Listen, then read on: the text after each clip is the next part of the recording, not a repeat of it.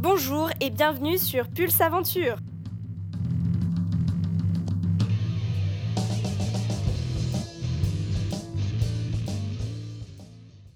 Pour finir l'année 2017 en beauté, la rédaction de Pulse Aventure a décidé de rendre hommage au Sylvain de la forêt de Fontainebleau, celui qui, au XIXe siècle, a démocratisé la marche et, de fait, a permis la connaissance des rochers pour la première génération de grimpeurs au début du XXe siècle. Fontainebleau est un lieu de préparation à l'alpinisme et la marche fait partie des plaisirs offerts par ce milieu naturel. Nous sommes donc partis sur les traces de Claude-François Duncourt en compagnie du spécialiste et historien Jacques-Claude Polton. Cet entretien s'est déroulé sur le sentier numéro 8, appelé le Montaigu, pour découvrir les secrets laissés par Duncourt.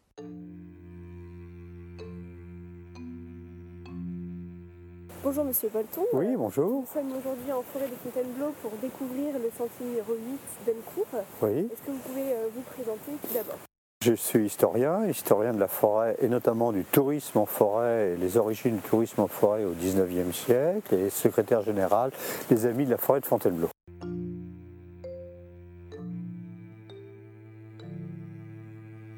Claude-François Duncourt est né en 1788 et il est mort en 1875 à Fontainebleau. Mais qui est donc ce personnage? C'est un autodidacte complet. Il est quasiment analphabète, il et tout est fait de hasard dans sa vie, et il capte les opportunités. Il arrive par hasard à Fontainebleau, et là il voit que le tourisme est en train de démarrer. Il voit les calèches qui vont en forêt en bas de chez lui, et euh, il crée des promenades en calèche d'abord. Puis peu à peu, il saisit tout, ce qui euh, arrive euh, à lui pour devenir célèbre. Il est né en Haute-Saône, un petit village. Il est né de père inconnu. Pas à l'école, il est voiturier, ensuite il fait les guerres napoléoniennes, il est portier concierge dans les casernes hein, en tant qu'ancien soldat de Napoléon, et il vend du vin aux soldats, ce qui fait qu'il gagne un peu d'argent. Euh, il est républicain, ce qui lui vaut d'être muté de Versailles où il est à une, dans une caserne à Fontainebleau, mais il persiste dans ses idées républicaines et il a 44 ans, il est exclu de son poste, il perd son poste, et alors là il découvre le tourisme. Il crée d'abord des promenades en calèche et très vite des promenades à pied pour amener les, touristes à aller au cœur de la forêt.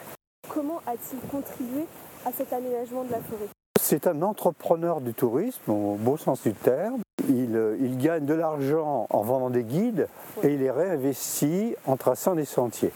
Premièrement, il sécurise le, le, trajet, c'est-à-dire qu'il permet aux touristes d'aller en forêt, en dehors des allées, qui n'est pas évident pour les gens euh, de l'époque, parce qu'ils croient, ils sont dans la nature, hein, c'est un peu effrayant. Donc il va créer ces, sentiers à flanc de coteau et balisés surtout, avec des grandes flèches bleues pour ne pas qu'ils se perdent. Il appelle ça son fil d'Ariane, hein, pour pas qu'ils se perdent. Deuxièmement, il va aussi leur donner un parcours un peu culturel, hein.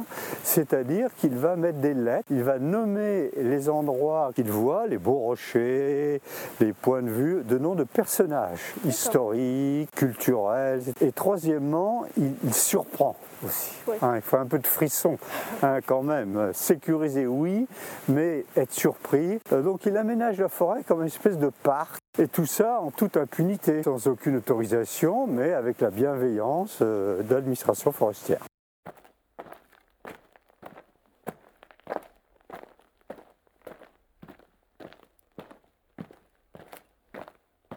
Donc on quitte le, chemin des calèches, là on va monter sur le Montaigu avec un parcours qui est entre les rochers, à flanc de coteau, euh, qui est très très calculé.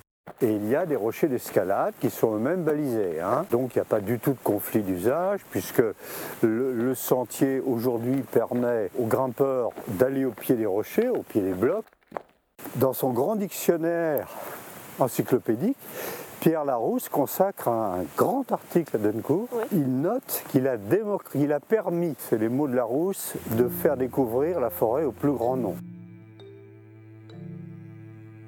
Soudain, alors que nous discutons, nous arrivons à l'entrée d'une grotte sur laquelle nous pouvons lire DFD 1853-1901 C. La lettre C renvoie à Charles Collinet, le successeur de Duncourt, qui a doublé le tracé pour arriver à plus de 300 km de sentier. Mais alors, que signifie DFD Alors DFD, c'est Dernière folie de nos cours. Arrête, arrête Claude François de faire tes folies, de dépenser ton argent à euh, créer des fontaines, des grottes, des sentiers partout. Arrête, tu dilapides le patrimoine de ton ménage, ta femme n'est pas contente. J'arrête. Cette grotte que j'ai découverte, c'est la dernière. C'est ma dernière et j'en fais le serment. 1853, elle s'appelle la grotte du serment. Il se parjure. Ah bon? Parce que ce secteur, comme il y a le parquet des chasses à tir en bas, est interdit au, au public et donc il doit la fermer et il crée un peu plus loin la grotte du parjure.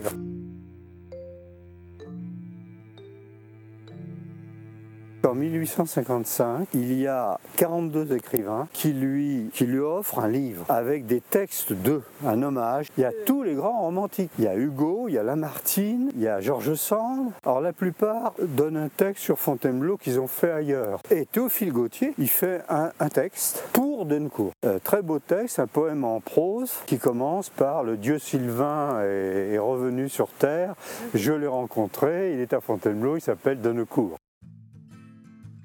La marche pour Monsieur Polton, sur les sentiers de Ncourt mais en général également, constitue une véritable coupure, un retour à la solitude et un effort physique bénéfique. Monsieur Polton est également secrétaire général de l'association Les Amis de la Forêt. Cette association a été créée en 1907 et a deux buts principaux, à la fois un aspect de découverte du lieu et de l'autre côté de protection. Un grand merci à Jean-Claude Polton pour la réalisation de ce podcast historique. Et un grand merci à vous tous, car ces trois premiers mois de podcast ont été pour nous très forts en découverte et en rencontre. Merci à tous ceux qui ont contribué au podcast et qui nous ont aidés à faire des reportages sur l'escalade et sur la marche. Merci à New West également pour la création des musiques qui animent ces podcasts.